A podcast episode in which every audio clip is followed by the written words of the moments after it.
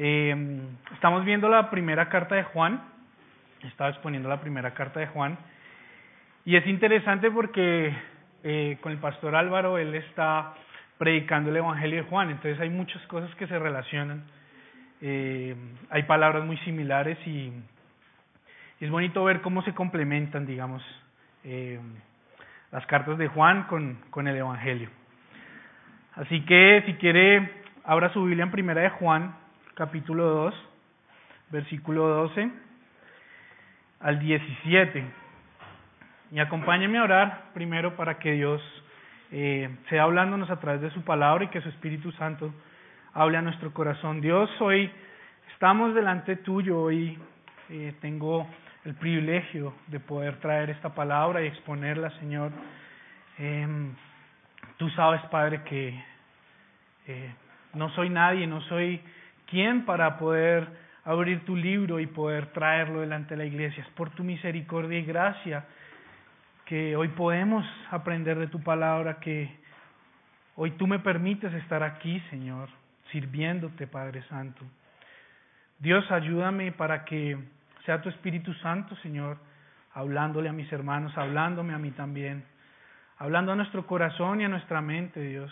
Que sea tu misma palabra, Señor, la que eh, sea sembrada en nuestros corazones. Quita cualquier argumento humano, quita cualquier pensamiento, Señor, que venga eh, de la parte humana o del, del argumento, Señor, como hombres caídos, hombres pecadores que somos, Dios.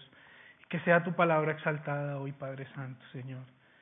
También que tu Espíritu Santo, Señor, me capacite cada día más, que me muestre, Señor, y que como congregación, Señor, sea el que también nos dé la capacidad de entender tu palabra, Señor. Oramos, Señor, y dejamos este tiempo, Padre Santo, Señor, en tus manos y que sea para tu gloria. Amén. Bueno, hermanos, como les decía, vamos a leer primera de Juan 2, del 12 al 17.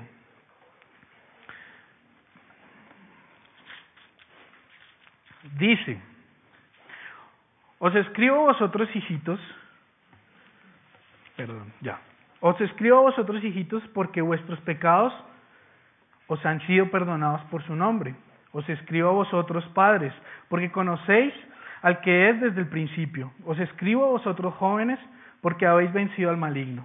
Os escribo a vosotros, hijitos, porque habéis conocido al Padre. Os escribo a vosotros, padres, os, perdón, os he escrito a vosotros padres porque habéis conocido al que es desde el principio. Os he escrito a vosotros jóvenes porque sois fuertes y la palabra de Dios permanece en vosotros y habéis vencido al maligno. No améis al mundo ni las cosas que están en el mundo. Si alguno ama al mundo, el amor del Padre no está en él.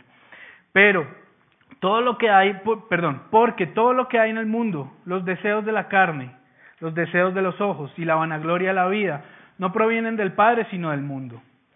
Y el mundo pasa y sus deseos, pero el que hace la voluntad de Dios permanece para siempre. Amén. Vamos a ver dos puntos y he dividido, he partido, digamos, en dos. Eh, usted puede ver en, en su boletín estos dos puntos. El primero va a ser del versículo 12 al 14, que dice un mensaje que es para todos. Y del 15 al 17, el mundo en que vivimos, sus deseos y cómo debemos responder a este. También Juan de alguna otra forma nos muestra muy claramente estos dos, este primer, eh, esta primera intención y luego el argumento al, con el cual continuará. Así que, pues esta división, digamos que no es una división eh, muy, muy, digamos, eh, digamos, no, no tuve que hacer, o si ustedes lo ven allí mismo en la palabra, está claramente esta división, ¿cierto? El sermón lo he, lo he titulado El creyente y el mundo. Y vamos a hablar un poco, a la luz de la palabra, esta relación que podemos tener o este, eh, cómo debemos andar en el mundo, porque finalmente estamos en el mundo. Y acuérdense que, que Jesús oró por nosotros para que no nos quitaran del mundo, para que oraba al Padre que no nos quitara, sino que nos guardara, porque finalmente seguimos en este mundo. Recordemos un poco que habíamos visto antes, de una manera rápida, ya habíamos visto un poco el contexto en el cual Juan está escribiendo esto, ¿sí? Eh, el tipo de iglesias a las cuales Juan les estaba escribiendo, recordemos que era Asia Menor, muy cerca de Éfeso. Vimos también que el apóstol Juan continuamente estaba exhortando acerca del amor y la vez pasada vimos acerca de este amor verdadero, no un amor que sale del, del humano, de, nuestro corazón humano carnal, sino un amor que realmente viene del Padre, un amor que ha sido revelado a nosotros por medio de Jesucristo. Y esto se conecta también mucho con, con, el Evangelio de Juan que estamos viendo con el pastor Álvaro, porque vemos continuamente cómo Juan nos está exhortando al amor, nos está exhortando y nos está llamando a que debemos estar unidos, ¿sí? mostrando este amor, haciendo evidente este amor, ¿cierto? Debe ser una evidencia clara entre los creyentes.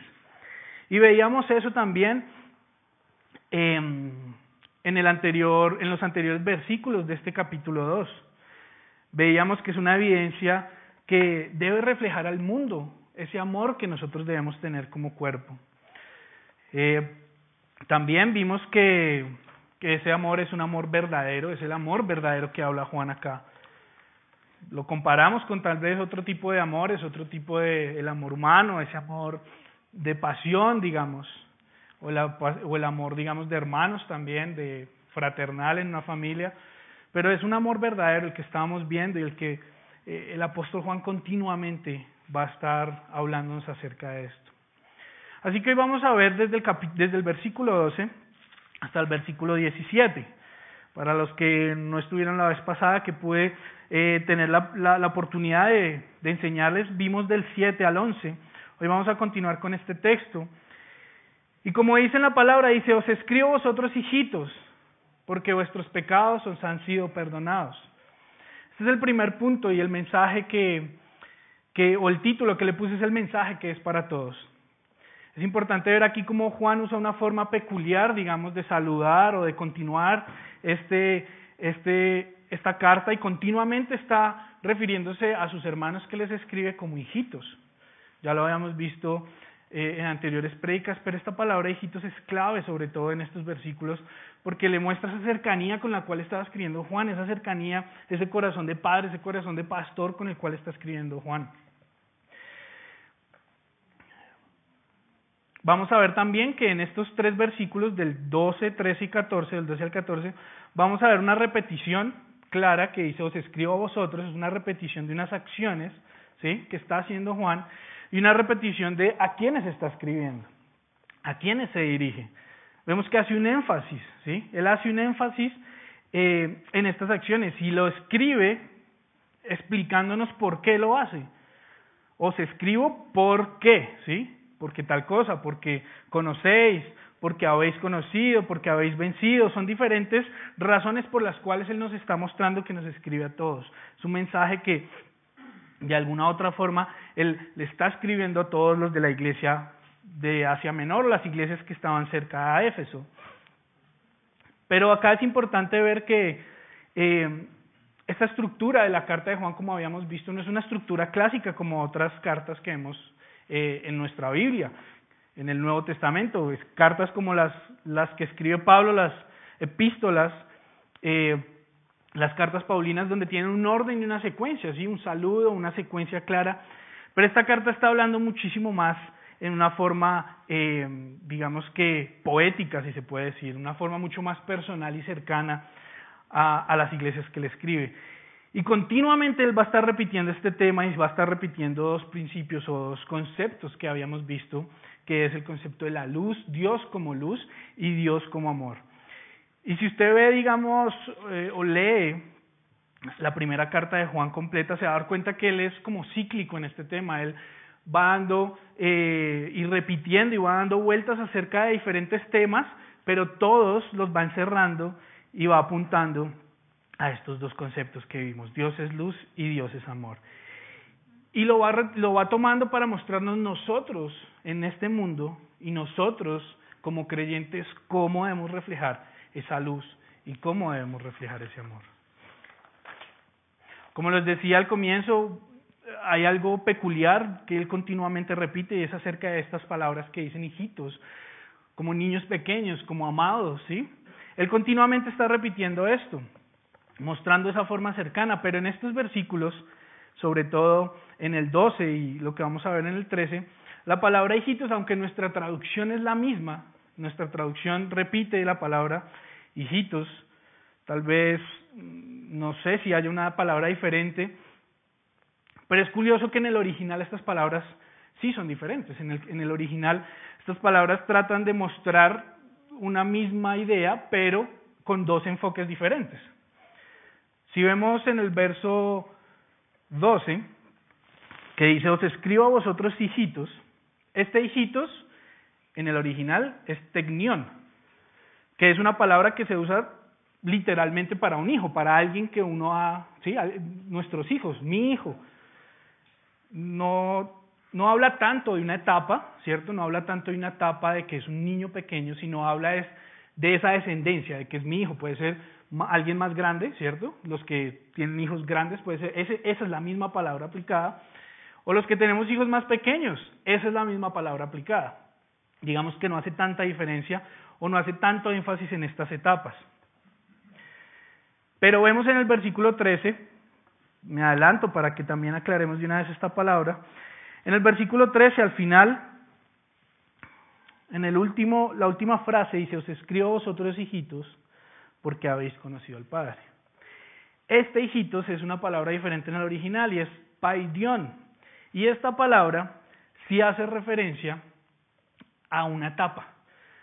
Paidion se usaba mucho y lo voy a leer directamente del, diccionario. Dice niño pequeño, de cualquier tipo de sexo, un infante, por extensión un muchacho o una niña, ¿sí? Y figurativamente se usa eh, en, el, en el léxico cristiano para hablar de, de, ese, de esa etapa inmadura, ¿sí? Como un niño, como un hijito, como un hijo, como un muchacho, un pequeño. Entonces esta palabra sí me habla mucho más de una etapa, ¿sí? Me habla más de ese niño que es pequeño, de ese niño que depende, ¿sí? De sus padres, depende de una autoridad, está bajo una autoridad todavía. Eh, así que podemos ver también estas diferencias. Ahora, también, el por qué usa tanto esta palabra hijitos, usted dirá, bueno, tal vez se volvió una muletilla del apóstol Juan, eh, pero no, él lo usa con una intención también muy puntual. Si vemos, y si usted quiere anotar, y buscar Juan 13:33, Jesús, y pues Juan lo escribe como Jesús se está refiriendo también a sus a sus a sus discípulos. Y veamos Juan 13:33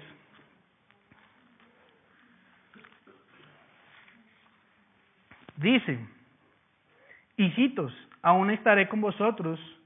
Un poco me buscaréis, pero como dije a los judíos, así os digo ahora a vosotros, a donde yo voy, vosotros no podéis ir.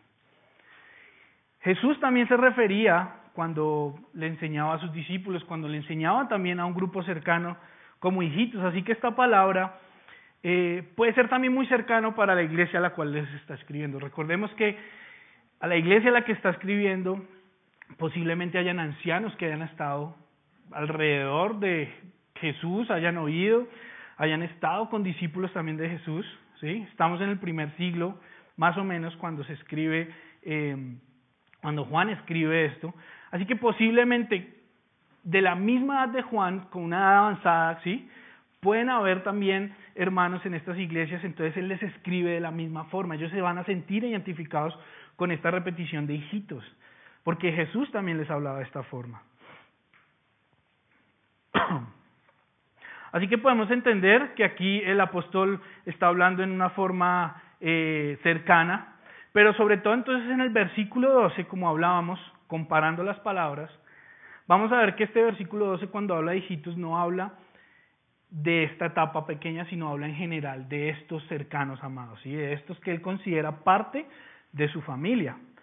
Entonces en este primer versículo, los destinatarios o a los cuales les puede escribir podemos sentirnos también nosotros identificados, podemos sentir toda la iglesia en general de una forma general, a toda la iglesia, sin hacer una distinción como la que va a hacer en los siguientes versículos, Él se va a dirigir. Y Él va a hacer eh, énfasis en el lenguaje original, en esta distinción de palabras, porque lo que sigue después de ese saludo, de que os escribo a vosotros hijitos, es súper importante para todos, no solo para un grupo específico, sean maduros o no maduros. Dice, porque vuestros pecados os han sido perdonados por su nombre. Esto es una verdad que el apóstol continuamente está también eh, recalcando en lo que hemos visto del primer capítulo, volviendo a asegurar y afianzar en los corazones de los hermanos la fe en Cristo, la importancia que tenía el que Cristo fuera su centro y las características reales de Cristo, ¿sí? Cristo como hijo de Dios, Cristo como hombre también, y Cristo, eh, vemos que Él constantemente está mostrando en el primer capítulo estas características, y no solo estas características, sino pone su testimonio de que lo ha visto, ¿sí? De que Él lo ha oído, de estas cosas que Él ha oído. Entonces, eh, es importante que hagamos este, esta claridad acerca de estas palabras, porque nos muestra que nuevamente eh, este sacrificio de Cristo, este mensaje que se lleva, que finalmente es el Evangelio que nos lo vuelve a recordar, no está limitado simplemente para un grupo, no estaba limitado para unas iglesias específicas, no estaba limitado tampoco para iglesias que fueron nacidas o que fueron eh, fundadas por gente que estuvo con Cristo, que fue judía. Nosotros vemos y gracias a, todo este conocimiento de la palabra vemos que esta gracia y este sacrificio ha sido abierto a todas las naciones, ha sido abierto y no solo se quedó en una nación o en un pueblo específico. Entonces es importante notar esto. Ahora, claramente esto cómo aplica a nosotros hoy en día. Sabemos que seremos perdonados por su nombre. Sabemos que por más grave que haya sido nuestro pecado, por más perturbador, por más terrible, por más, más escandaloso o por más grave que nosotros creamos que haya sido nuestro pecado, vimos también en la carta, en el versículo 9, en el capítulo 1, que si confesamos nuestros pecados, hermanos, si confesamos nuestros pecados, Él es fiel y justo para perdonarnos. Hemos sido perdonados en el nombre de Cristo Jesús y Él hace ese énfasis ahí. Y con esto quiero decir que solo, hermanos, y lo sabemos y lo repetimos, pero es importante entender que solo por medio de Cristo podemos ser perdonados y reconciliarnos con el Padre. Como lo hemos dicho, ni nuestras obras, ni nuestra capacidad intelectual, ni nada, absolutamente nada. Usted tal vez dice, bueno, me lo repiten y me lo repiten una y otra vez, pero es darnos cuenta que nada, absolutamente nada de lo que salga de nosotros va a poder reconciliarnos con el Padre. Nada va a poder hacernos parte de ese grupo de personas a las cuales Juan le está diciendo hijitos, porque es una familia. Esta reconciliación con el Padre no simplemente es un apretón de manos, no simplemente es un pensamiento intelectual o no simplemente es un sentimiento que usted puede hacer como cuando se quiere eh, volver a, hacer las paces con alguien. No es algo que sale de usted diciendo, bueno Dios, hagamos las paces, reconciliémonos. No, hermanos. Esta reconciliación es por medio del Hijo, lo vemos acá claramente. Nos hace ser, nos hace ser adoptados a nosotros, ser hijos adoptados por medio del Hijo unigénito. Es decir, que esta palabra, hijitos, tiene mucho más sentido cuando lo leemos viéndolo en este contexto. Cuando la leemos y realmente nos vemos nosotros allí reflejados dentro de este grupo de personas que ahora son hijos de Dios, que ahora son adoptados, que ahora son perdonados, que ahora son redimidos. Ahora sí tiene mucho sentido esto. Y por eso Él les está escribiendo estas cosas, para realmente entender que hemos sido injertados y que ellos también han sido injertados en la familia del Padre. Ayúdeme a buscar Efesios 1.5 y lo leemos juntos. Y vemos que dice la palabra respecto a esto. Tal vez. Y antes de leerlo, déjeme, déjeme y mm, aclaro algo que tal vez afuera de pronto lo escuchamos fácilmente y en el mundo yo creo que mucha gente lo cree así y es que todos los humanos nacemos siendo hijos de Dios. Por eso es importante hacer esta definición. Creemos que por ser creados por Dios, porque la Biblia nos dice que nos creó como eh, a su imagen y semejanza, eso ya nos hace ser parte de la familia de Dios. Pero, mm, ¿será que eso es así? ¿Será que realmente todos somos hijos de Dios, como de pronto se cree? ¿O será que la palabra nos muestra algo diferente? Veamos qué dice Efesios 1.5. Dice, en amor, habiéndonos predestinado para ser adoptados hijos suyos, ¿por medio de quién? De Jesucristo, según el puro afecto de su voluntad. Si usted revisa este texto, hay dos cosas súper importantes allí. El primero es que no viene de la voluntad del hombre, no viene de la voluntad del hombre ser hijo de Dios. No todos nacemos siendo hijos de Dios. Nuestros hijos no nacen siendo hijos de Dios. Hay una voluntad, dice, de su puro afecto, pues del, según el puro afecto de su voluntad. Es decir, que es Dios el que decide realmente quiénes son sus hijos. Y dice que no son hijos, por decirlo así, no son hijos directos, si lo podríamos decir. Dice que han sido qué? Adoptados, hijos suyos. Y la segunda verdad más grande en este versículo, ¿por medio de quién? De Jesucristo. ¿Pero por qué por medio de Jesucristo?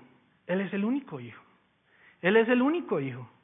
Y ahora lo vamos a ver más claro, pero Él es el único hijo y solo entendiendo su sacrificio, como vemos acá en este texto, eh, en el 12, que han sido perdonados nuestros pecados por su nombre, su nombre se refiere a Jesucristo, solo por eso podemos ser parte de esta familia, solo por eso podemos ser parte y reconciliarnos con el Padre, que no es solo, como les decía, no es solo una amistad y ya que vuelve a ser y somos amigos, somos... No, no se trata de esto, somos parte ahora de una familia, somos... Cuando usted normalmente va a otro lugar, cuando usted va de visita, cuando hemos ido a algunos de los hermanos, cada familia tiene unas formas diferentes de, ser, de actuar, algunos, eh, no sé, eh, como nuestros hermanos Camila y Sergio, debemos quitarnos los zapatos para entrar a su, a su casa. Hay otros que de pronto eso no es importante. Cada familia tiene su forma de ser. La familia de Dios tiene unas formas que nos han sido escritas, unas leyes que han sido escritas en su palabra. Entonces, si ahora somos parte de su familia, debemos actuar bajo esta, estas órdenes o esta ley que hay en esta familia, la familia de Dios, la ley del Padre, nuestra palabra. Pero continuemos con los siguientes dos versículos, el 13 y el 14. Dice, os escribo a vosotros padres porque conocéis al que es desde el principio, os escribo a vosotros jóvenes porque habéis vencido el maligno. Os escribo a vosotros hijitos porque habéis conocido al Padre. El 14 continúa, os he escrito a vosotros padres porque habéis conocido al que es desde el principio, os he escrito a vosotros jóvenes, porque sois fuertes y la palabra de Dios permanece en vosotros y habéis vencido el maligno. Tal vez usted dice, bueno, mm, ¿por qué, ¿por qué el apóstol Juan tenía que repetir esto? Pero si usted se da cuenta, y ahorita que lo conectemos con el siguiente versículo, hay un énfasis importante, hay, un, unas palabras que cambian, que usted ve, el primero es os escribo a vosotros, y luego es o he escrito, es decir, con una intención les he dicho estas cosas. Aquí sí hace Juan una diferencia de audiencia, aquí sí vamos a ver esa diferencia, y por eso era importante y eh, tampoco, tampoco mm, quiero que de pronto usted diga, oiga, pero y ahora en adelante cómo va a leer la Biblia si cada palabra puede tener eh, una traducción diferente? No, tenemos herramientas hoy en día y creo que yo, muchos de acá en el celular tienen una herramienta para poder traducir la palabra y ver de pronto qué contexto tiene. Pero era importante en este versículo y en estos versículos hacer esta diferencia porque él ahora sí se va a ir dirigiendo a diferentes, eh, por decirlo así, lectores o diferentes personas dentro de estas mismas iglesias que estaban en Éfeso. Hay un orden consecutivo, lo vemos claramente, ¿cierto? Primero padres, luego jóvenes y por último vuelve y repite la palabra hijitos, haciendo un énfasis, como veíamos en esta etapa de un niño, en esta etapa de un infante, ¿sí? Estos dos versículos podemos verlos eh, con dos tipos de perspectivas. Podemos ver una perspectiva literal que él estaba hablando a padres, es decir, adultos, cabeza de familia o sí, que tenían hijos, que le estaba hablando a jóvenes, a muchachos entre cierta edad, ¿cierto? De, tal vez desde los, no sé, 12, 13 años o menos, hasta de pronto una edad donde se consideraran jóvenes, y por último de pronto unos niños. O podemos verlo de una forma figurativa, como se ha leído de alguna otra forma este texto eh, por muchos años. Y al verlo de una forma figurativa nos puede estar referenciando una etapa o un momento específico de la vida del creyente, una vida eh, o una etapa del creyente donde eh, como padres puede ser alguien responsable, alguien con ya una experiencia, alguien con gente que esté alrededor suyo y que esté a cargo suyo, ¿sí? Eh, jóvenes que pueden ser la mayoría de nosotros en el cristianismo, en el caminar del creyente, donde todavía estamos eh, luchando con muchas cosas, ¿sí? Donde tal vez nuestras emociones, como en la etapa de un joven, son conflictivas, ¿sí? Nos llevan a tomar decisiones y a cambiar y a pensar si esas decisiones son correctas. Y también a hijos y a pequeños, que puede estar relacionado con gente que está llegando al Evangelio, que está llegando a, a conocer al Padre por primera vez. Etapas como la niñez, la juventud y la adultez son etapas que podemos relacionar figurativamente claramente, y claramente en este verso con nuestras etapas y vamos a ver también conectándolo con el siguiente versículo por qué. Juan escribe esto sabiendo también que a la iglesia que se dirigía estaría llena de nuevos creyentes y también, como lo decía un comienzo, de ancianos que pudieron estar cerca a él, que pudieron también conocer o escuchar muy de cerca a Cristo. Entonces él sabe que le dirige a un pueblo o a unas iglesias, eh, digamos que van a estar no mezcladas, pero que van a estar con diferentes tipos de, de etapa de gente en su, en su cristianismo, en su creencia, en su doctrina. Y como lo vimos en, en otras enseñanzas, gente que también tenía culturas totalmente diferentes, porque era un lugar que era muy rico culturalmente, era muy cerca a los puertos, eran iglesias que posiblemente estaban en estas islas pequeñas del Mediterráneo y que eran muy ricos en cultura porque posiblemente tanto de Asia, de Europa y de África venían diferentes culturas y esto, como lo vimos anteriormente, también era muy rico para la iglesia porque los llenaba de, de conocimiento, pero también era un peligro. Y por eso Juan constantemente hace estos énfasis acerca de Cristo, acerca de su deidad. Pero veamos que primero se dirige a los padres en este texto. Él se dirige primero y hace un énfasis en el conocimiento. Si usted le dice, os escribo a vosotros padres, ¿por qué qué? Porque conocéis al que es desde el principio.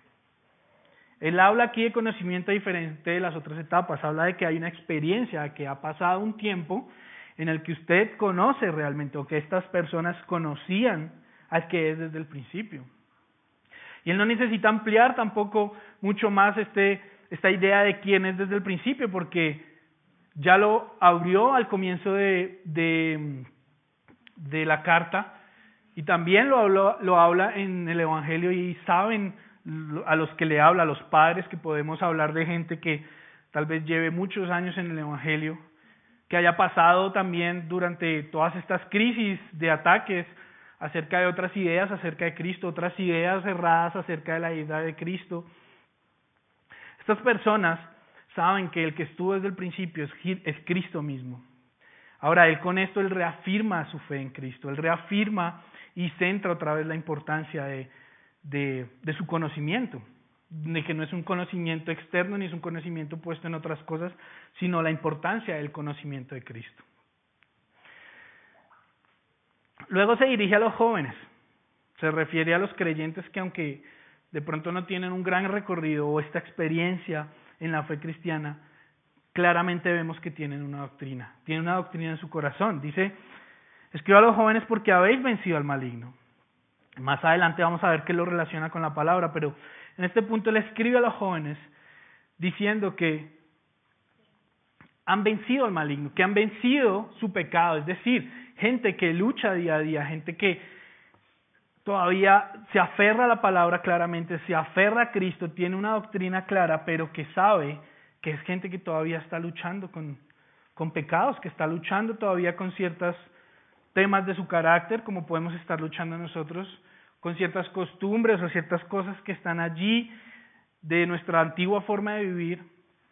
Así que Él se dirige también a estos jóvenes o a estas personas en esta etapa.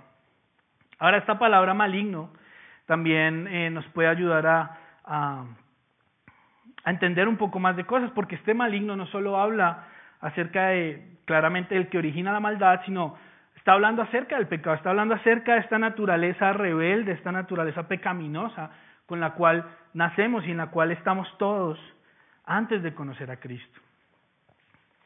Juan habla estas cosas sabiendo el riesgo que tenemos como creyentes, que tenemos como creyentes y que tenía esta iglesia. Juan no desconoce, digamos, eh, el riesgo que podían tener estos hermanos jóvenes o pequeños, eh, conociendo la verdad, empezando a cambiar su vida, empezando a cambiar actitudes, empezando a cambiar realmente de forma radical, basados ahora en la palabra y no basados en lo que la cultura o el mundo les decía. Y Juan también es consciente que, que ya se ha escrito acerca de esto, tal vez no directamente, pero, pero él sabe, sobre todo si lo vemos lo que escribió Pablo cuando escribió a la iglesia de Efeso, si vemos esta similitud en Efesios 4:16, ya lo leemos, si quieren anótelo Efesios 4:16, eh, es interesante como tanto Juan como Pablo, aunque Pablo se dirige directamente a la iglesia de Efeso, Juan lo más posible es que se está dirigiendo a iglesias alrededor de, esta, de la iglesia de Éfeso. Así que él es muy consciente y mira lo que dice Efesios, mira lo que dice Pablo cuando le escribe. Efesios 4, 14 al 16, vamos a leer, dice, para que ya no seamos niños fluctuantes llevados por doquiera de todo viento de doctrina, por estratagema de hombres que para engañar emplean con astucia las artimañas del error, sino que siguiendo la verdad en amor, crezcamos en todo en aquel que es la cabeza, esto es Cristo, de quien todo el cuerpo, bien concertado y unido entre sí por todas las coyunturas que se ayudan mutuamente según la actividad propia de cada miembro, recibe su crecimiento para ir edificándose en amor. Es increíble cómo el Espíritu Santo, Dios, nos logra conectar estos dos autores, dos autores diferentes y tal vez si usted revisa su Biblia, usted no va a encontrar referencias cruzadas acerca de estos versículos. Usted no va a encontrar que directamente está hablando este de, digamos, de lo mismo o muy similar, pero nosotros podemos hacer eh, estas conexiones, nosotros podemos ver eh, cómo él se está dirigiendo a unos creyentes también, que les está hablando que, que no sean como niños, ¿sí? Niños fluctuantes. Él también es consciente de esta importancia acerca de la madurez en el camino del Evangelio, en el camino del cristianismo, de esta madurez espiritual, que no debemos cambiar y sobre todo él les escribe, cuando Pablo le escribe a la iglesia de Éfeso, él habla de que llevados por doquiera de todo viento de doctrina, es decir, de cualquier otra idea, ¿sí? Acerca de Cristo, acerca de Jesús. Y que son ideas que simplemente están diseñadas por hombres para engañar. Y si usted lo ve, dice con astucia, ¿cierto? Para engañar emplean con astucia las artimañas del error. Cuando usted lee esta palabra astucia, usted se da cuenta también que puede que no sean cosas tan obvias para la iglesia. Y muchas veces para nosotros como iglesia vemos, escuchamos, hablamos cosas que pueden estar fundamentadas en estas artimañas del error. ¿Y por qué hablo acerca de la astucia? Porque van a haber personas que se nos van a presentar con argumentos muy estructurados tal vez mentalmente, estructurados tal vez históricamente acerca de Cristo, acerca de negar a Cristo. Pero nosotros a quién vamos a acudir, a quién vamos a ir. Ahora, mira lo que dice también Efesios, muy relacionado con, con el énfasis que hace Juan en el versículo 15. Dice, sino que siguiendo la verdad. Ahí no dice siguiendo la verdad en qué, en conocimiento dice, no. Dice siguiendo la verdad en amor. Y al final del versículo 16 dice, recibe su crecimiento para ir edificándose en amor. Pablo también escribe acerca del amor y hace ese énfasis acerca del amor como Juan lo está haciendo. Claramente Juan eh, exalta muchísimo más este atributo de Dios. Pero es, es increíble cómo podemos ver eh, la necesidad que tenemos como creyentes cuando realmente no, no maduramos o no avanzamos en, en nuestra en nuestro conocimiento de la palabra, en nuestro actuar día a día, en nuestro carácter, cambiando cosas. Pero volvamos a Primera de Juan. dejemos a Pablo para otro otros sermones y otras enseñanzas, pero volvamos a Juan y leamos el versículo 14. Os he escrito a vosotros padres, porque habéis conocido al que es desde el principio. Os he escrito a vosotros jóvenes, porque sois fuertes, y la palabra de Dios permanece en vosotros, y habéis vencido al maligno. Les comentaba eh, cuando leíamos el 13 que, que íbamos a ver en el 14 y lo estamos viendo acá, que estos jóvenes que hacían eh, frente, digamos, al maligno, que han vencido al maligno, dice que la palabra de Dios permanece en ellos. Es la única forma, hermanos. Por eso vemos esta relación en, que sí, posiblemente estamos también en una etapa donde doctrinalmente, donde conocemos la palabra, pero todavía luchamos contra el maligno y constantemente eh, debemos entender que es en Cristo en que vencemos al maligno. Juan escribe a estos tres oyentes y lo repite continuamente a estos tres tipos de lectores con un propósito claro que va a continuar en el siguiente versículo. Y Juan, em, de alguna otra forma, no lo conecta tan claro de pronto en nuestra traducción, pero déjeme leerle una, una forma en la que se puede parafrasear este versículo 14 y unirlo con el versículo 15 si quiere siga leyendo en su, en su traducción y, haga las comparaciones. Yo lo parafrasearía, lo parafrea, parafrasearía, o lo, perdón, yo lo diría lo, para conectarlo de esta manera.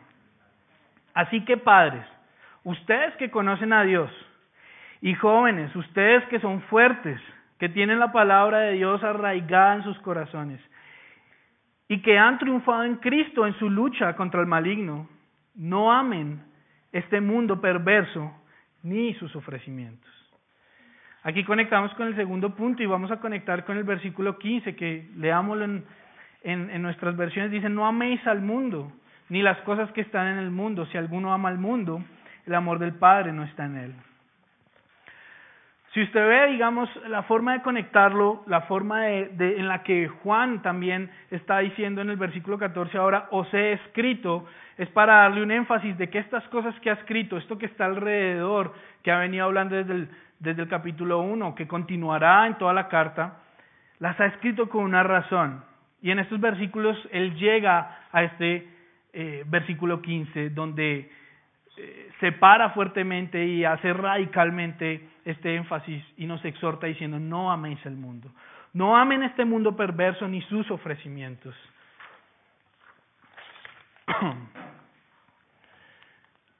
No amemos al mundo ni las cosas de este mundo, pero usted preguntaría, ¿pero qué es amar? ¿O qué cosas debo amar o qué no? Si finalmente estamos en el mundo, finalmente estamos hoy en día acá, ¿cierto?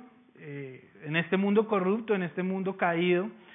¿Cómo hacemos para vivir en esa línea delgada que el apóstol Juan nos dice que no amemos el mundo y que también, como les decía, Jesús ora al Padre rogando para que nos cuide estando acá en el mundo? Una línea delgada que yo lo veo muchas veces donde a un extremo puede estar el legalismo, al otro extremo puede estar el libertinaje. Que nuestras palabras y nuestras predicaciones y los sermones también pueden ir a esos dos extremos si no estamos en esa línea delgada, en esa línea única, en esa línea que sabemos que es Cristo.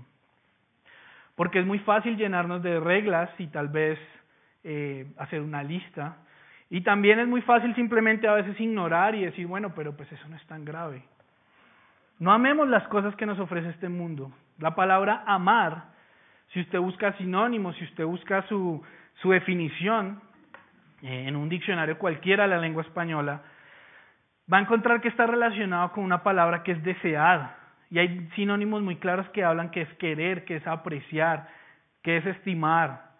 También el diccionario español lo habla de idolatrar, adorar, venerar, reverenciar, enamorarse de algo, conquistar algo, seducir algo, querer, requerir algo, solicitarlo, cortejar, galantear o coquetear. Tal vez este, ama, este amar, tal vez lo hemos relacionado mucho a cosas románticas por nuestra forma de pensar o por la influencia que puede haber de Hollywood, de los libros, de las novelas. mm, pero es desear algo. No deseemos el mundo. Nuestro deseo, nuestro anhelo como creyentes no debe estar en las cosas que nos ofrece este mundo. Cosas materiales, ¿sí? Cosas como los deseos de la carne, que claramente lo, lo vamos a ver acá en el versículo 16, porque todo lo que hay en el mundo, los deseos de la carne, los deseos de los ojos y la vanagloria de la vida no provienen del Padre, sino del mundo. Pero, ¿cuáles son los deseos de la carne? No debemos amar ninguno de estos deseos de la carne. Nada que esté relacionado con ese instinto humano, con esa eh, parte natural, tanto física como espiritual, debemos desearlo, debemos amarlo. Cuando me refiero a, instinto natural físico, me refiero, por ejemplo, a esta parte, a este apetito sexual que podemos tener en ciertas etapas de nuestra vida, a este apetito tal vez por diferentes cosas acerca de nuestro cuerpo. Cuando me refiero acerca de cosas espirituales o acerca de ese deseo, es ese deseo a inclinarnos por el pecado, porque finalmente esta palabra carne también está mostrándonos y también está haciendo un énfasis en esta naturaleza pecaminosa o en esta eh, esencia que hay dentro de nosotros que hasta que no estemos plenamente con el Padre no será cambiado nuestro, nuestro, nuestro cuerpo y glorificado 100%.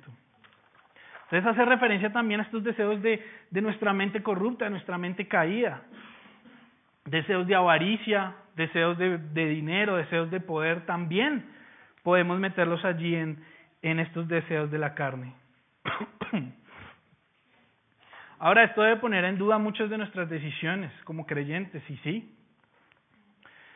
Porque cualquier cosa que podamos pensar, cualquier cosa que podamos desear, que pueda ser buena desde nuestro punto de vista, puede estar siendo influenciada por nuestra mente caída, puede estar siendo influenciada realmente por mi egoísmo, siendo influenciada por mi deseo propio de, mi carne y no apunte a, a lo que viene del Padre, a glorificar al Padre. También Juan habla de los deseos de los ojos, lo que vemos, lo que entra por nuestros ojos.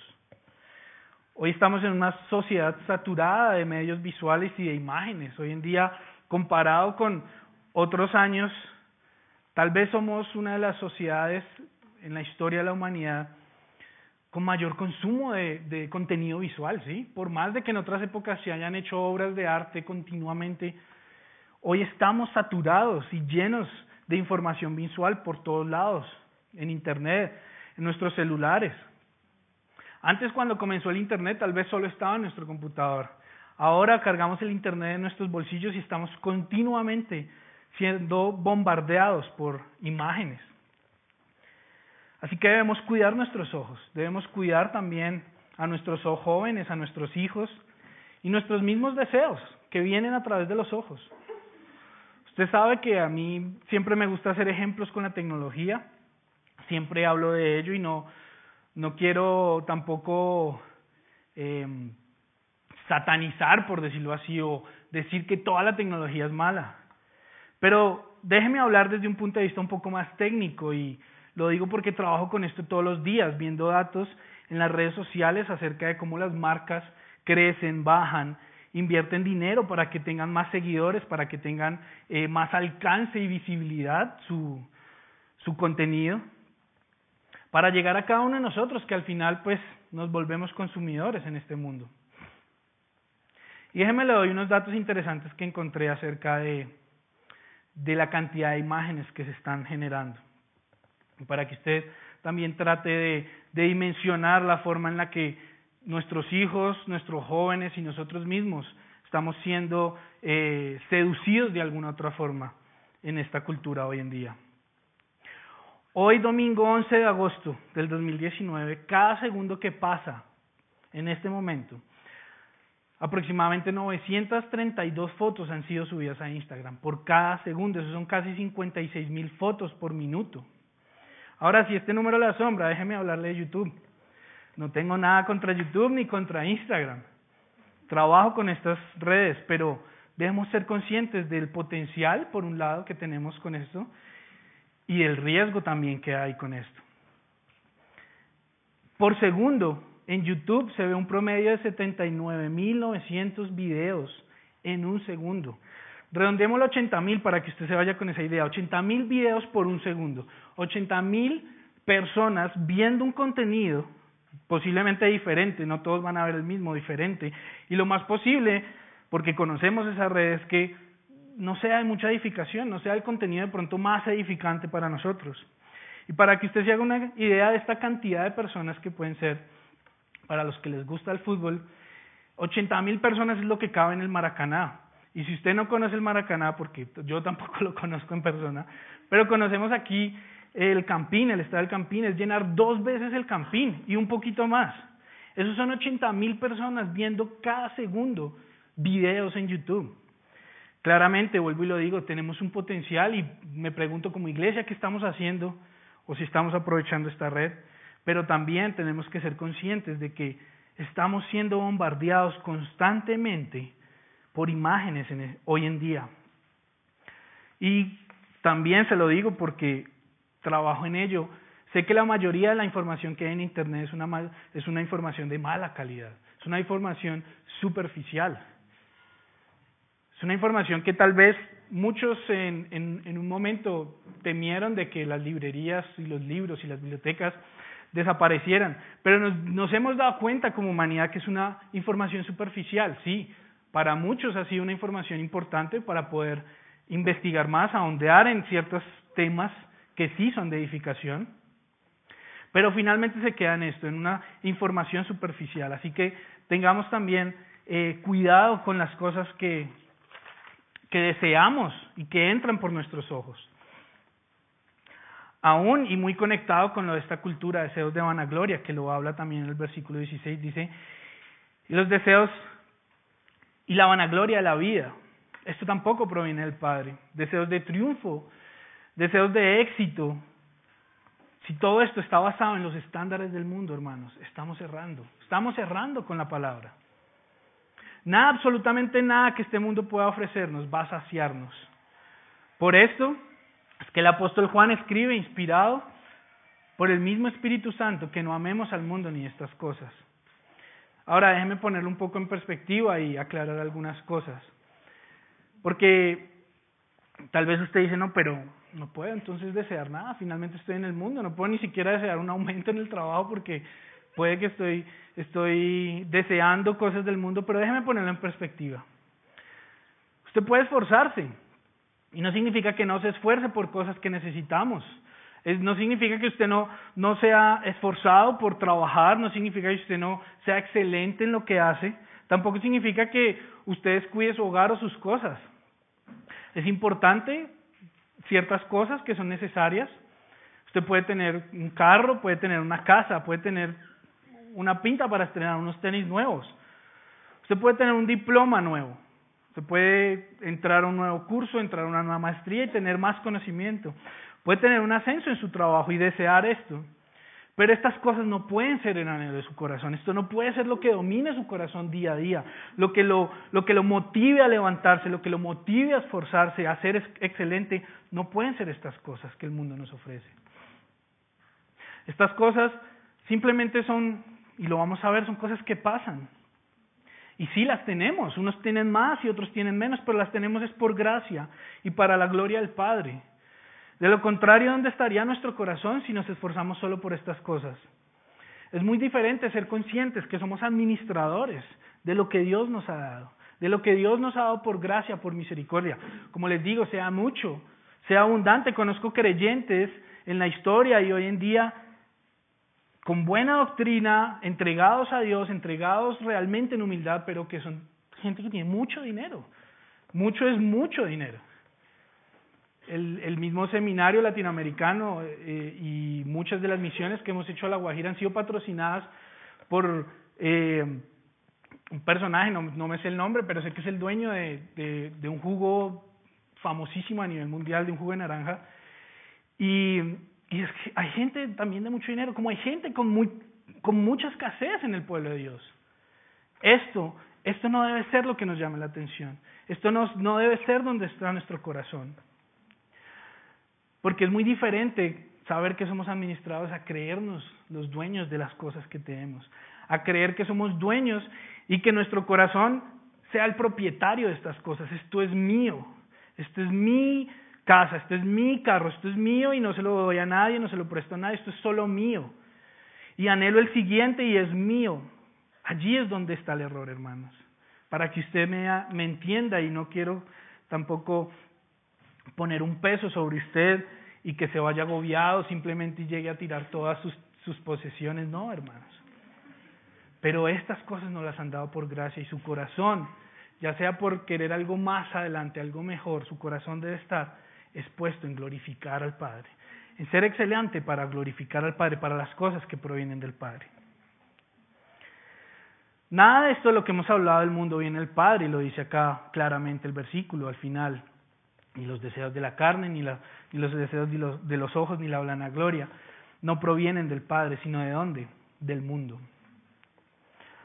Estas cosas en las que les ponemos esfuerzo, en las que les ponemos ánimo, en las que les ponemos tiempo, dinero, usted debe pensar y reflexionar a quién de quién pertenecen o de quién vienen. Usted puede fácilmente, eh, y es una palabra muy práctica, usted puede hacer fácilmente una lista, si quiere mentalmente, de cinco cosas que usted haya planeado este año, cinco cosas que usted haya ahorrado, o bueno, de pronto no ahorró para cinco cosas, ahorró para una, pero sí cinco cosas que usted haya planeado para este año, una cosa con la que usted haya ahorrado durante todo este año, que usted haya anhelado, que usted haya planeado, que usted haya tiempo, puesto tiempo y esfuerzo. Pensemos si realmente estas cosas que estamos anhelando vienen del Padre o vienen del mundo. Porque además, como dice el versículo 17, esto es pasajero, hermanos. Es pasajero. Las cosas del mundo son pasajeras. Leamos el versículo 17, dice, y el mundo pasa y sus deseos, pero el que hace la voluntad de Dios permanece para siempre. Amén, hermanos. Una de las mejores formas en las cuales me imaginaba esta idea de que es algo pasajero, tal vez es algo que usted no ha visto, eh, pero de pronto alguno que otro que le gusta el tema también de los memes y las redes sociales lo ha visto. Como le digo, trabajo en esto, me toca ver constantemente cosas.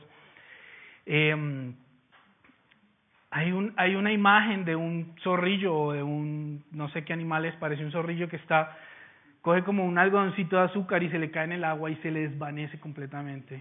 Queda completamente paralizado, queda buscando lo que pasó con esto que yo tenía. Ese es el mundo en el que vivimos, hermanos. Si usted lo ha visto, ese es el mundo en el que vivimos. Es pasajero, es totalmente efímero, es algo que no dura nada. Es, esta palabra efímero también me gusta mucho porque eh, se le ha aplicado también al arte y, a la, al diseño y, y es entender esas cosas. Cuando usted ve estos carteles por la ciudad donde simplemente eh, algún artista ponía algo y luego otro lo ponía encima, aún los grafitis pueden ser este tipo de arte efímero, son cosas que, que algún día ya mañana lo destruirán, alguien lo tapará con algo nuevo, lo pintarán, son cosas que no duran, hermanos. Y estas cosas que no duran no pueden ser, como les decía, lo que, lo que nuestro corazón anhele, lo que nuestro corazón esté luchando día a día. Ahora, el mundo no nos va a llenar, por eso es que no nos satisface, el mundo no nos va a llenar y cuando llegue la nueva versión de su nuevo celular, de algo nuevo que usted quiere, porque ya sea un objeto, o ya sea porque se ve mejor, o porque es más moderno, o aún con ideas, hay ideas nuevas que son revolucionarias, nada de eso nos sentirá satisfecho, metodologías nuevas, procesos nuevos de hacer algo, como le digo, nada de esto nos va a llenar. Y se lo digo nuevamente también con, con conocimiento de causa, porque de esto se aprovecha también la publicidad, de esta insatisfacción del ser humano. Usted compra el celular, lo acabó de terminar de pagar, le llegó la última factura del último pago y ya usted está atrasado tres o cuatro versiones. Y como se lo he dicho, las empresas lo hacen. Ya su versión con la nueva actualización va a ser demorada, va a ser lenta, ya usted no va a poder ni siquiera ver la prédica, ni siquiera enviarle un mensaje de WhatsApp a nadie porque está totalmente trabado, entonces se siente usted forzado a cambiarlo. Ese corazón insaciable, ese corazón insatisfecho, ese corazón que quiere llenarse de cosas, es de lo que se aprovecha este mundo. es de lo que se aprovecha el mundo corrupto en el que vivimos. Pero recuerde esto, este mundo es pasajero, este mundo pasa, tiene una fecha de caducidad, si usted lo quiere llamar así. Es de carácter temporal, esto va a pasar y va a ser como algo que ni siquiera nos acordaremos cuando estemos en la eternidad. Esto es algo que pasará. Aún los momentos difíciles también pasarán. Tal vez no sabemos exactamente el día y la hora, y claramente la palabra nos dice eso, nadie lo sabe, solo el Padre sabe cuándo terminará de existir este mundo. Pero todo lo que está en el mundo, hermanos, este mismo mundo, dejará de existir o de ser como lo es. Solo una cosa permanecerá. Solo una cosa permanecerá. Y déjeme eh, aterrizar algunas unas cosas sobre este pasaje, porque el pasaje dice, pero el que hace la voluntad de Dios permanece para, siempre. Y quiero que, que mastiquemos un poquito de este pasaje y lo revisemos a la luz de la misma palabra. Acompáñenme primero a Mateo 24, 35. Si quiere, anótelo, Mateo 24, versículo 35.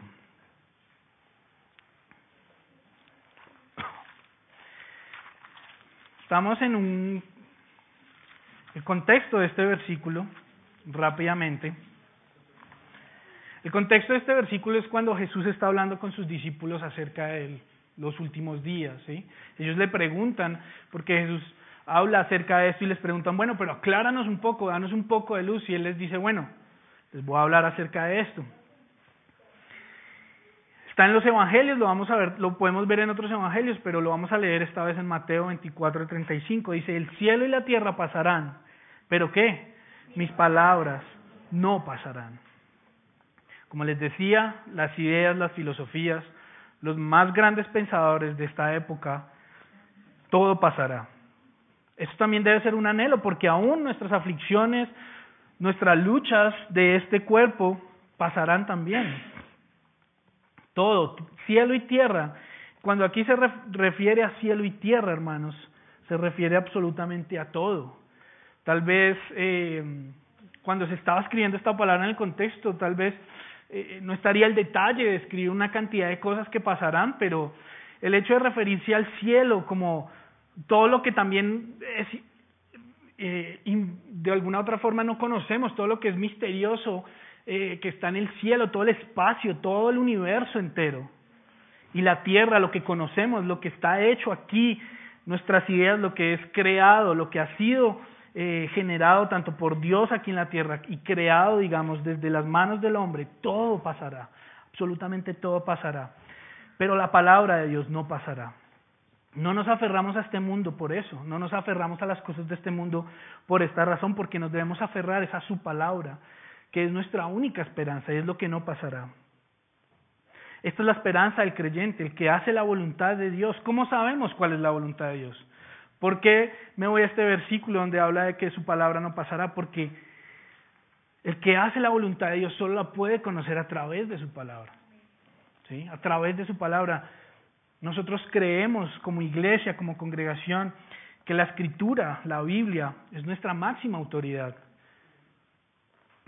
Aquí ninguno tiene la autoridad de pararse y hablar en el nombre propio o decir, Dios me ha dicho esto para ustedes y empezar a hablar cosas que no dice la palabra. Es la palabra nuestra máxima autoridad y es la palabra lo que permanece para siempre.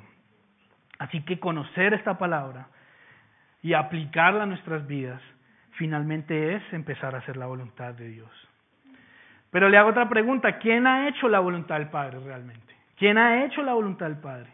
Solo uno, Cristo, dígalo duro, Cristo es el único, hermanos, durante la historia de la humanidad que ha hecho la voluntad del Padre. El que hace la voluntad de Dios permanece para siempre. Así que a qué debemos aferrarnos a la palabra y debemos aferrarnos a Cristo, hermanos. Debemos aferrarnos a Cristo porque ¿cómo podemos más permanecer si no es a través de su palabra, haciendo su voluntad y aferrándonos al único que ha hecho realmente la voluntad perfecta del Padre? Aferrándonos a su sacrificio, a su gracia, a su palabra, andando como Cristo anduvo. Así hacemos la voluntad del Padre y así, por medio de Cristo, permanecemos para siempre. Ahora, ¿cómo podemos estar seguros de que permaneceremos para siempre? Tal vez usted pregunta esto y si usted eh, no había escuchado esto, tal vez hay una duda donde usted dice, bueno, ¿cómo yo puedo tener esa seguridad? ¿Dónde me dice la palabra que yo voy a permanecer para siempre si, si hago su voluntad, si guardo su palabra y si creo en el único que realmente ha hecho su voluntad? Es uno de los versículos más famosos, porque de tal manera amó Dios al mundo que ha dado su Hijo unigénito para que todo aquel que en él cree no se pierda, mas tenga vida eterna. Permanecer para siempre, permanecer después de que este mundo se haya acabado, es algo eterno, significa tener vida eterna. Ahora, si usted hace alguna relación allí mental, usted se da cuenta que aún nuestro cuerpo va a pasar, nuestro cuerpo físico. Así que esta vida eterna no habla de un cuerpo físico, no habla de algún estilo de criogenia especial que Dios diseñó para guardar nuestro cuerpo intacto, sino habla de nuestro espíritu. Habla de que estaremos eternamente con Él. Y sí, la palabra dice que nuestro cuerpo será glorificado y será transformado. Pero eso será y lo, conoceremos cuando estemos en su gloria. Pero podemos aferrarnos a lo que nos dice la palabra. Hay un condicional en este versículo. Porque todo aquel que nace, o porque todo aquel que simplemente eh, lee la Biblia, o todo aquel que nace en una iglesia o en una familia cristiana, no.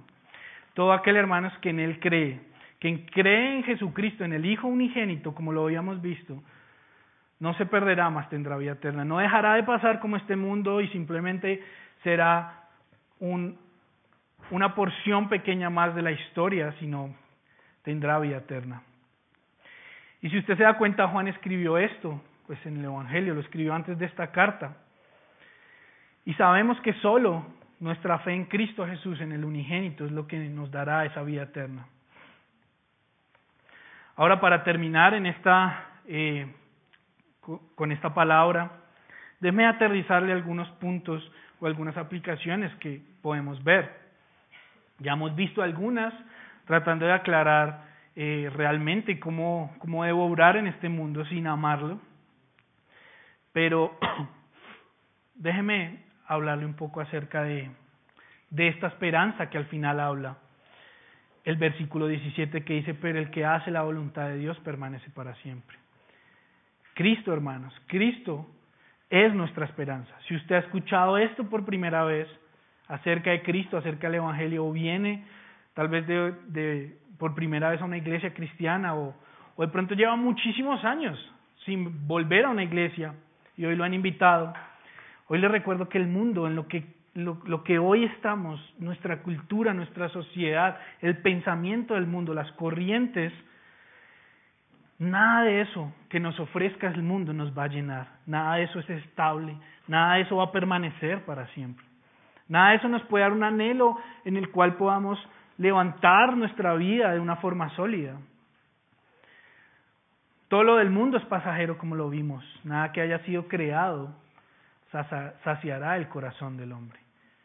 Nada que haya sido creado. Piense qué ha sido creado y qué, y qué no ha sido creado.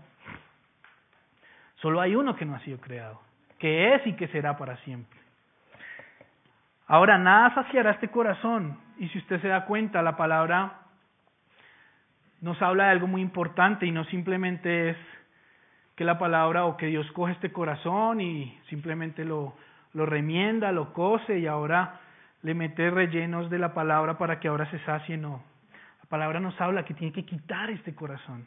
Tiene que quitar este corazón de piedra, tiene que quitar este corazón insaciable que no, que no se llena con nada de lo de este mundo y cambiarlo por un corazón nuevo, una nueva forma de pensar, una nueva forma de ver el mundo, una nueva forma de ver las cosas que pasan día a día alrededor nuestro a través de la escritura.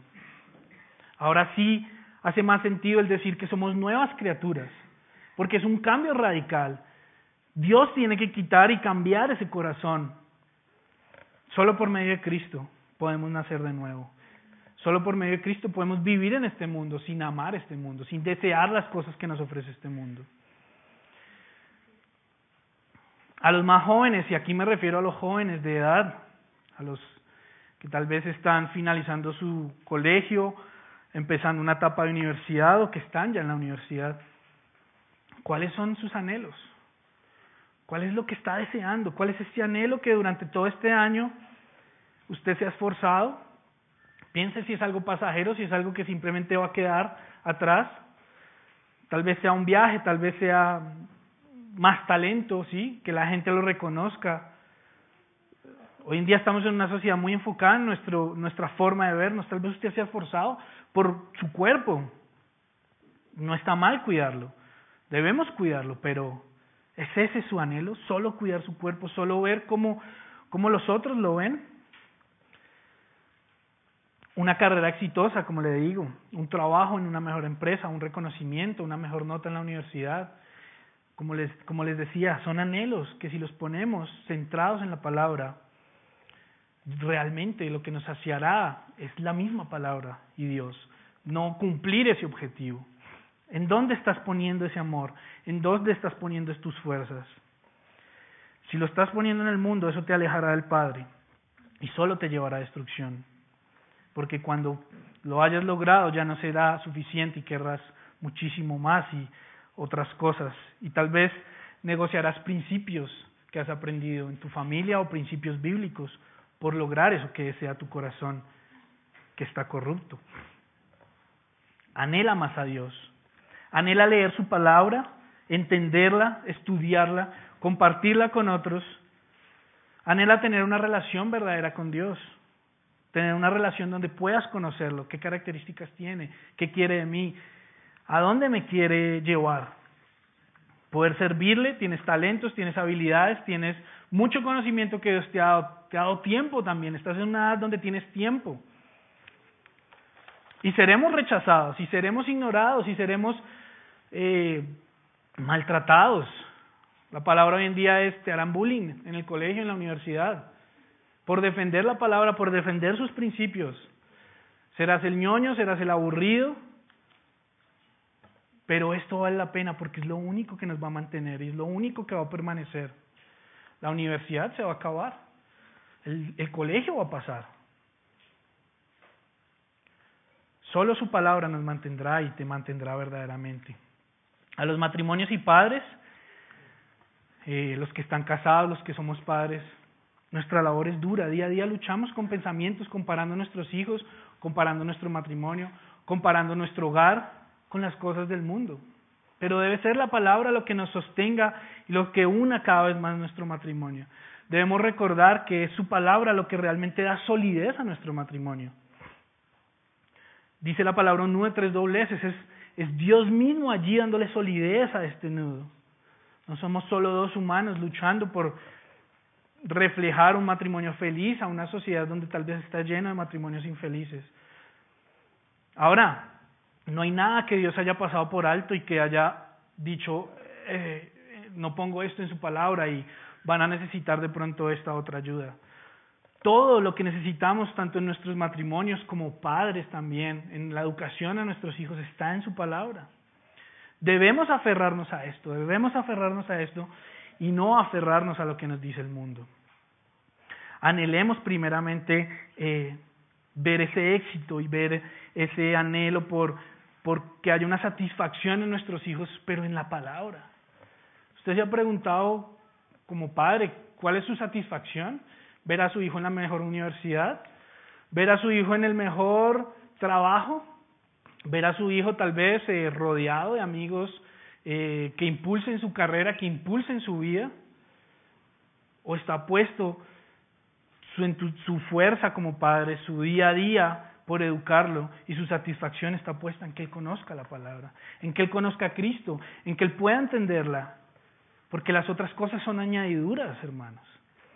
Y lo digo como padre y me duele porque sabemos que es difícil, es difícil eh, ver cómo el pecado se refleja en ellos, ver cómo va saliendo el pecado de ellos, rechazando la palabra y nosotros luchando y diciendo, ¿será que estoy siendo muy intenso?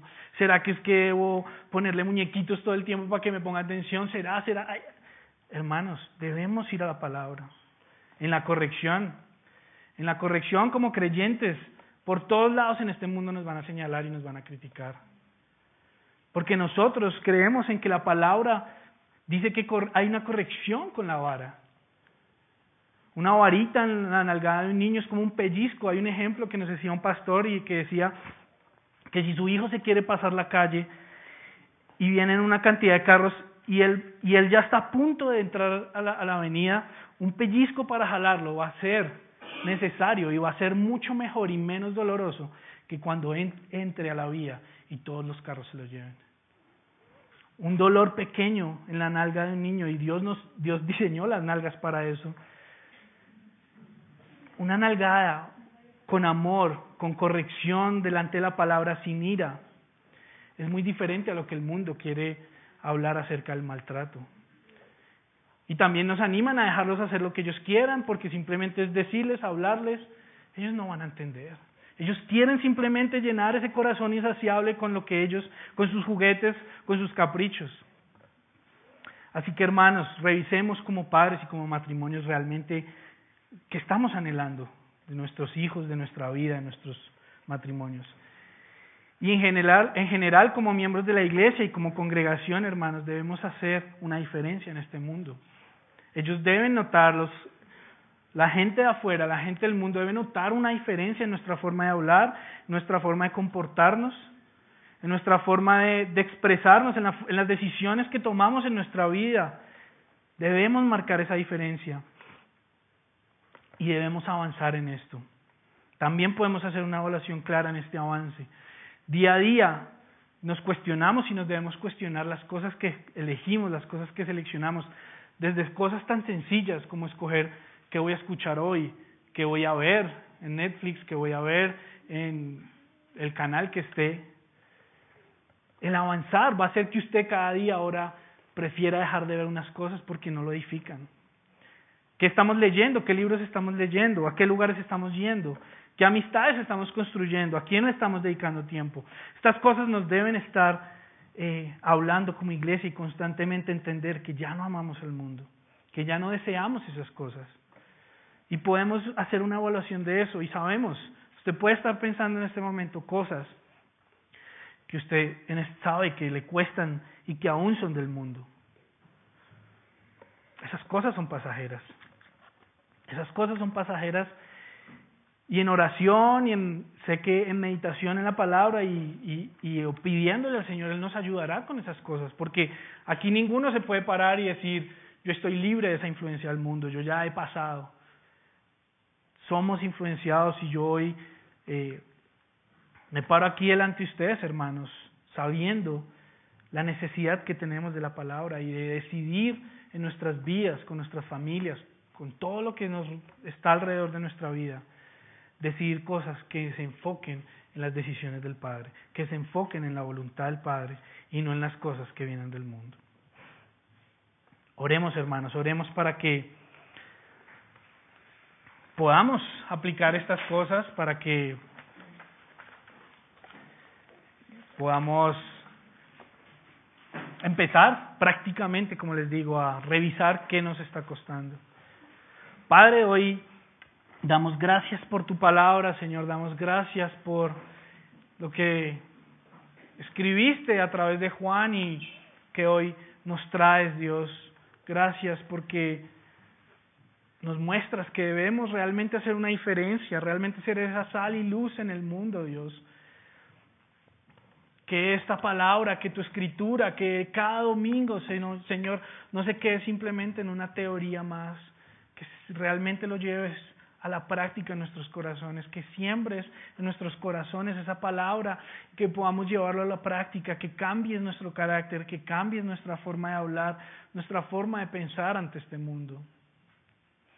No se trata de radicalismos eh, legalistas, no se trata de simplemente cortar una cantidad de cosas y meternos en una burbuja se trata de que seguimos en este mundo, pero hacemos diferencia y hacemos, eh, luchamos contra este mundo, luchamos contra las corrientes, contra el pensamiento de este mundo.